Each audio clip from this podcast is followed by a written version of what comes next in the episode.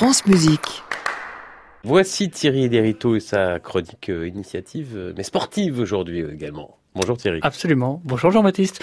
Je voudrais d'ailleurs commencer cette chronique en rendant hommage à tous les Norvégiens qui nous écoutent et mon cher Jean-Baptiste, je suis sûr qu'ils sont nombreux, car oui, avoir été éliminé aux portes des demi-finales de l'Euro féminin, quand on est l'une des nations handballistiques les plus redoutées au monde, eh bien n'ayons pas peur de le dire, c'est moche. Et de ce côté-ci de la mer du Nord, croyez-le bien, on compatit. C'est vrai, nos équipes vous ont parfois mené la vie dure sur le parquet, comme l'année dernière, où nous vous avons arraché par deux fois le titre de champion du monde en finale.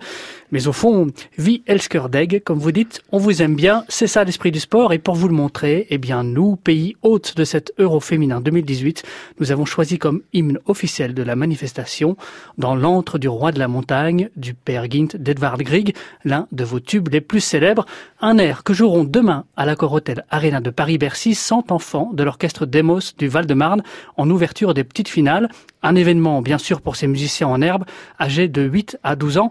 Lors des répétitions sur place mercredi, ils étaient déjà très impressionnés.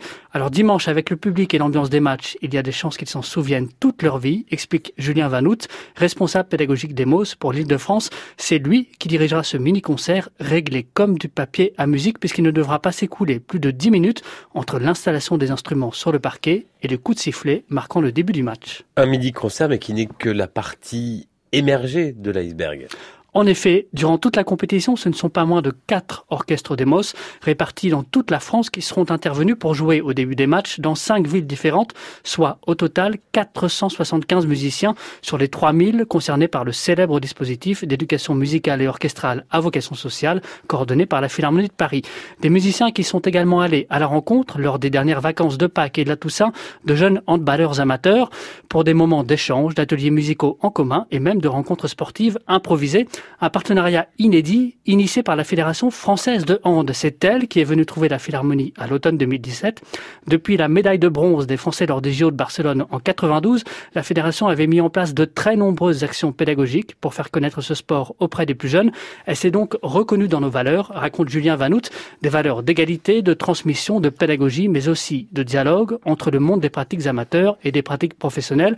Car au hand, comme en musique, plus il y a d'amateurs et d'exigences de qualité dans leurs plus il y aura de rejaillissement sur les pros, rappelle le chef d'orchestre, que ce soit en termes de recrutement ou de public. Eh bien, gageons que cet échange entre le monde du sport et Demos, dont le parrain n'est autre que le footballeur Lilian Thuram, n'en est pas à son coup d'envoi.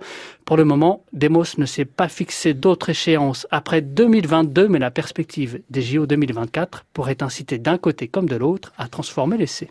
Thierry Iderito, chronique en partenariat avec l'hebdomadaire La Vie, que les meilleurs gagnent Absolument à réécouter sur francemusique.fr.